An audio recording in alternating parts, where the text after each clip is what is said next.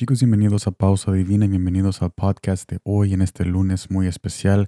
En esta transmisión estaremos conociendo a Jesús de una manera íntima y sencilla, tal como lo hacemos siempre, siempre. Gracias por estar aquí. Estaremos viendo Éxodo capítulo 3, versículo 1 al 2 que me dice de esta manera. Apacentando Moisés las ovejas de Jetro, su suegro, sacerdote de Madián, llevó las ovejas a través del desierto y llegó hasta Horeb monte de Dios, y se le apareció el ángel de Jehová en una llama de fuego en medio de una zarza, y él miró y vio que la zarza ardía en fuego, y la zarza no se consumía.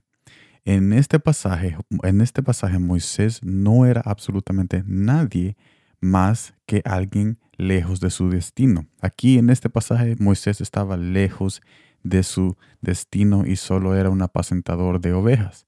Pero mire, miremos Éxodo capítulo 19, versículo 3 al 5, lo que nos dice.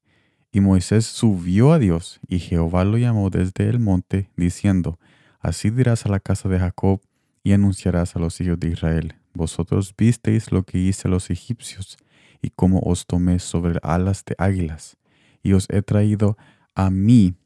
Ahora, pues, si dieres oído a mi voz y guardareis mi pacto, vosotros seréis mi especial tesoro sobre todos los pueblos, porque mía es toda la tierra. Estamos en el mismo monte, en el mismo monte, estamos en el mismo lugar, solo que ahora en este pasaje Moisés es un hombre cumplido en fe y en propósito. Ahora él ha cambiado, ahora él está acercándose a su destino y ahora podemos ver un cambio radical en el personaje de Moisés en el lapso de estos dos pasajes, pero obviamente en el lapso de un tiempo largo, largo, largo tiempo, largo proceso y largo caminar que él tuvo que hacer para llegar a este momento. ¿Y qué significa todo esto? Esta comparación entre el Moisés antes que no era nadie y ahora el Moisés con un destino cumplido y un, un Moisés ahora con propósito. Esto me lleva al primer punto tú y yo no vamos a terminar como comenzamos en Jesús. Quizás cuando llegamos a su presencia estábamos heridos, perdidos y asustados a lo que pasara en el futuro. Quizás cuando tú llegaste estabas bien desgustado, estabas absolutamente roto por dentro. Pero no será así tu final. Así no será mi final tampoco si nos mantenemos en su llamado a seguirlo hasta el final.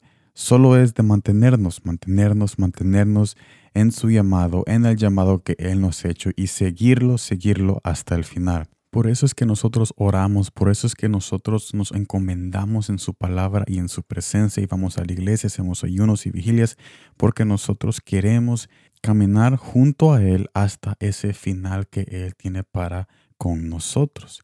Y esto me lleva al segundo punto. Es importante comenzar ese camino, es importante comenzar el día a día con Jesús, porque aunque sí hay un destino agradable y un final de paz que nos espera, pero también es importante que comencemos para poder llegar a ese destino y caminar junto con Él, o bueno, comenzar a caminar junto con Él lo más pronto posible para ver las maravillas de Él en nuestro hogar y corazón antes que sea muy tarde. ¿Y por qué antes que sea muy tarde? Porque las invitaciones, las puertas abiertas, la misericordia y la bondad para con nosotros, para con nosotros, está ahorita vigente, pero va a venir un día donde se tiene que cerrar la puerta.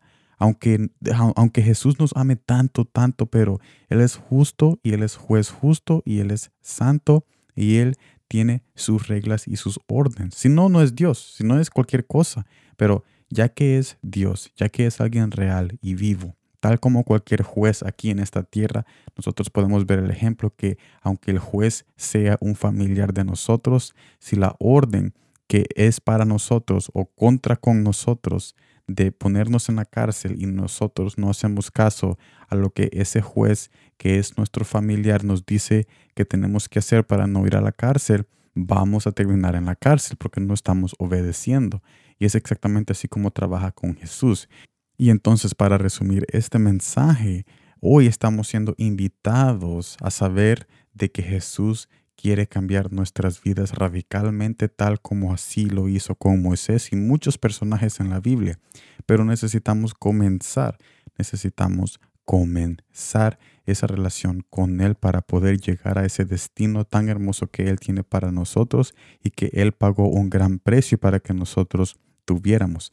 También hemos conocido a Jesús como alguien que cambia vidas, porque obviamente hacemos estas transmisiones para conocer a Jesús de una manera íntima y sencilla. Así que para enfatizar el conocimiento que hemos adquirido acerca de su personaje y su carácter, hemos visto en estos dos pasajes de que Él es un Dios que cambia vidas, Él es un Dios que tiene todo bajo control y también Él es un Dios bondadoso porque nos abre esa puerta y nos ayuda a llegar a ese destino que nuestro corazón está anhelando. Gracias por estar en este mensaje y en esta transmisión en el podcast de hoy de Pausa Divina.